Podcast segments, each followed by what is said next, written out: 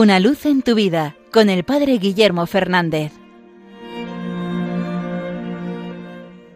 Saludos hermanos de Radio María. Hace unas semanas tuve la suerte de poder participar en una sesión de un grupo llamado Resurrección. Este grupo se dedica al acompañamiento de personas en duelo, de personas que han perdido a un ser querido.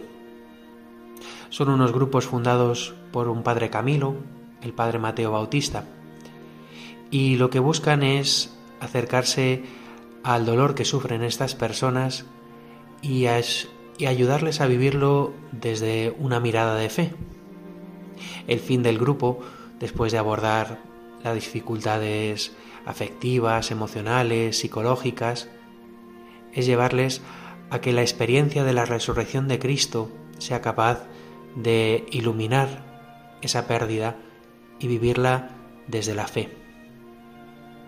Escuchar el testimonio de las personas que allí estaban, una mujer que había perdido a su marido en un accidente laboral, unos padres que habían perdido a un hijo de 20 años víctima de un cáncer, una persona que había perdido en un muy corto espacio de tiempo a su padre, a su madre y a una hermana, y ver cómo desde la fe se iluminaban esos sufrimientos, como el hecho de poder compartirlo con otros hermanos en la fe, con otros hermanos que habían pasado también por experiencias muy dolorosas, y cómo la palabra de Dios y la certeza de la resurrección de Cristo eran capaces de iluminar ese dolor y ayudarles a vivir de nuevo con esperanza. La verdad es que fue una experiencia preciosa. Y en estos días en que estamos celebrando que Cristo ha resucitado me volvía a la mente. La experiencia de la resurrección, la certeza de que Cristo ha vencido a la muerte, es capaz de traer ilusión incluso en los momentos más oscuros de nuestra vida.